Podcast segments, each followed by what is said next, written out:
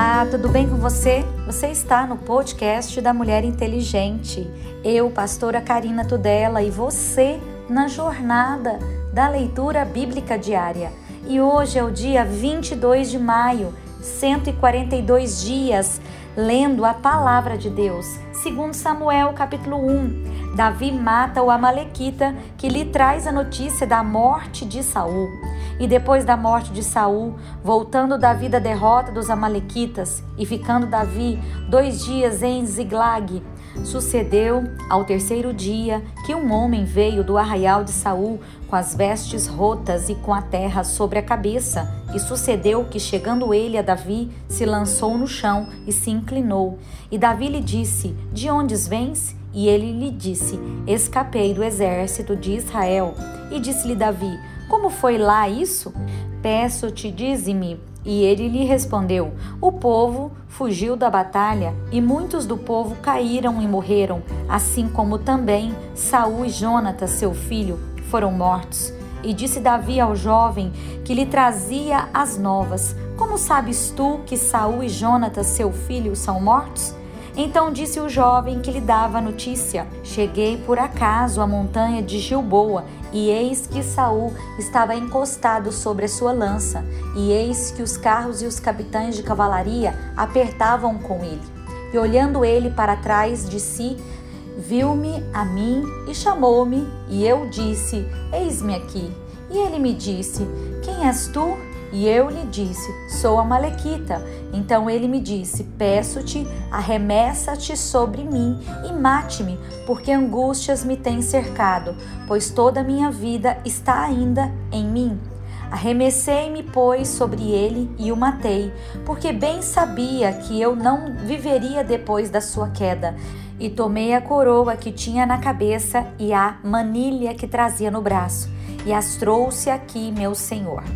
Então apanhou Davi as suas vestes e as rasgou, como também todos os homens que estavam com ele, e prantearam e choraram e jejuaram até a tarde por Saul e por Jonatas, o seu filho, e pelo povo do Senhor e pela casa de Israel, porque tinham caído a espada. Disse então Davi ao jovem que lhe a trouxera a nova: De onde és tu? E disse ele: Eu sou filho de um homem estrangeiro, amalequita. E Davi lhe disse: Como não temestes tu estender a mão para matares o ungido do Senhor?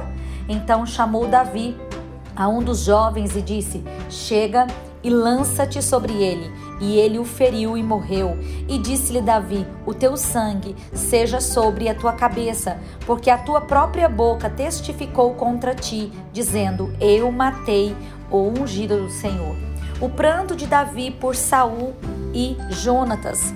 E lamentou Davi a Saul e a Jonatas, o seu filho, com esta lamentação, dizendo ele que ensinasse aos filhos de Judá o uso do arco. E eis que está escrito no livro do reto: Há ornamento de Israel, nos teus altos fui ferido, como caíram os valentes não o noticies em Gate, não o publiqueis nas ruas de Asquelon, para que não se alegrem as filhas dos filisteus, para que não saltem de contentamento as filhas dos incircuncisos. Vós montes de Gilboa, nem orvalho, nem chuva caia sobre vós, nem sobre vós, campos de ofertas alçadas, pois aí Desprezivelmente foi arrojado o escudo dos valentes, o escudo de Saul, como se não fora ungido com óleo, e do sangue dos feridos e da gordura dos valentes, nunca se retirou para trás o arco de Jonatas, e nem voltou vazia a espada de Saul. Saul e Jonatas, tão amados e queridos na sua vida, também na sua morte, se não separaram eram mais ligeiros do que as águias, mais fortes do que os leões. Vós, filhas de Israel, chorai por Saul, que vos vestia de escarlata em delícias e vos fazia trazer ornamentos de ouro sobre as vossas vestes. Como caíram os valentes no meio da peleja? Jonatas, nos teus altos foi ferido. Angustiado eu estou por ti, meu irmão Jonatas. Quão amabilíssimo me eras! Mais maravilhoso me era o teu amor do que o amor das mulheres. Como caíram os valentes, pereceram as armas de guerra? Davi é aclamado rei de Judá. E sucedeu depois disso que Davi consultou ao Senhor, dizendo: Subirei a alguma das cidades de Judá? E disse-lhe o Senhor: Sobe. E disse Davi: Para onde subirei? E disse: Para Hebron. E subiu Davi para lá, e também as suas duas mulheres, Ainoã, a Jezreelita, e Abigail, a mulher de Nabal, carmelita. Fez também Davi subir os homens que estavam com ele, cada um com a sua família, e habitaram nas cidades de Hebron. Então vieram os homens de Judá e ungiram ali a Davi, rei sobre a casa de Judá e deram avisos a Davi, dizendo: Os homens de Jabes de Leade são os que o sepultaram Saul. Então enviou Davi mensageiros aos homens de Jabes de Leade e disse-lhes: Benditos sejais vós do Senhor, que fizestes tal beneficência ao vosso Senhor, a Saul e o sepultastes. Agora, pois, o Senhor use convosco de beneficência e de fidelidade, e também eu vos farei esse bem, porquanto fizestes isso. Esforcem-se, pois, agora as vossas mãos e sede homens valentes, pois Saul, o vosso senhor, é morto, mas também os da casa de Judá já me ungiram a mim, rei sobre si. Abner faz Isbosete, rei de Israel. Porém Abner, filho de Ner, capitão do exército de Saul, tomou a Isbosete, filho de Saul, e o fez passar a Manaim e constituiu rei sobre Gileade e sobre as Assuritas e sobre Jezreel e sobre Efraim e sobre Benjamim e sobre todo Israel. Da idade de quarenta anos era Isbosete, filho de Saul, quando começou a reinar sobre Israel e reinou dois anos, mas os da casa de Judá seguiam a Davi e foi o número dos dias que Davi reinou em Hebron sobre a casa de Judá, sete anos e seis meses.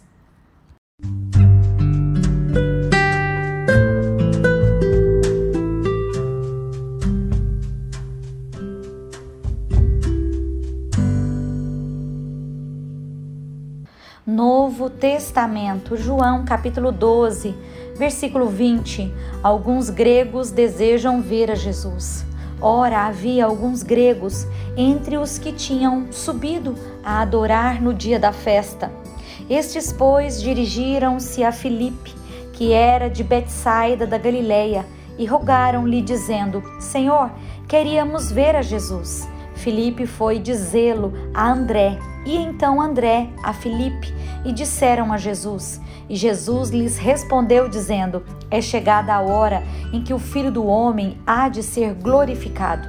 Na verdade, na verdade, vos digo que se o grão de trigo caindo na terra não morrer, fica só, mas se morrer, dá muito fruto.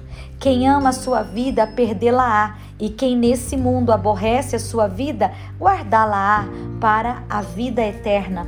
Se alguém me serve, siga-me, e onde eu estiver, ali estará também o meu servo. E se alguém me servir, meu Pai o honrará.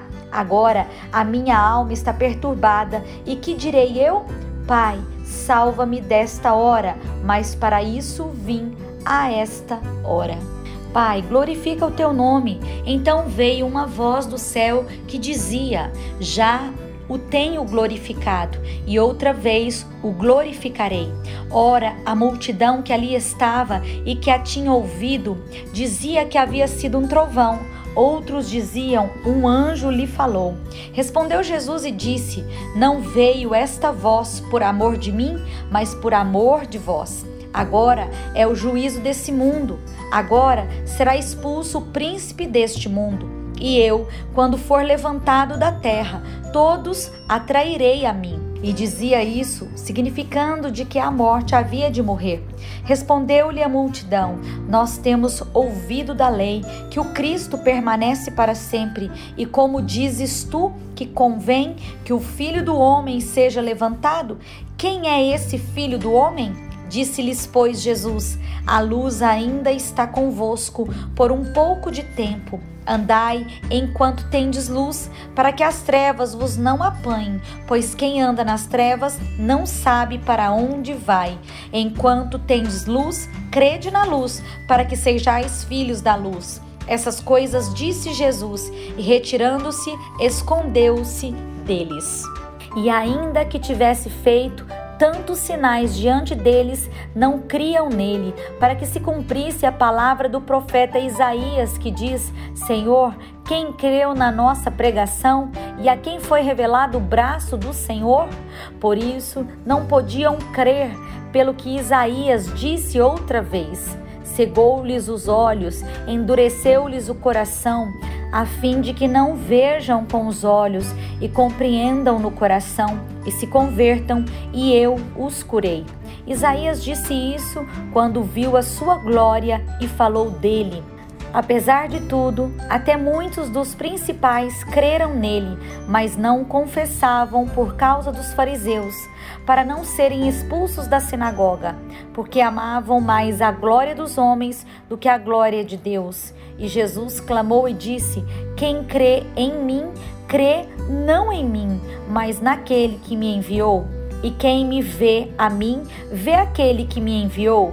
Eu sou a luz que vim ao mundo para que todo aquele que crê em mim não permaneça nas trevas. E se alguém ouvir as minhas palavras e não crer, eu não o julgo, porque eu vim não para julgar o mundo, mas para salvar o mundo. Quem me rejeitar a mim e não receber as minhas palavras, já tem quem o julgue, a palavra que tenho pregado. Essa o há de julgar no último dia, porque eu não tenho falado de mim mesmo, mas o Pai que me enviou. Ele me deu mandamento sobre o que hei de dizer e sobre o que hei de falar. E sei que o seu mandamento é a vida eterna. Portanto, o que eu falo, falo como o Pai me tem dito.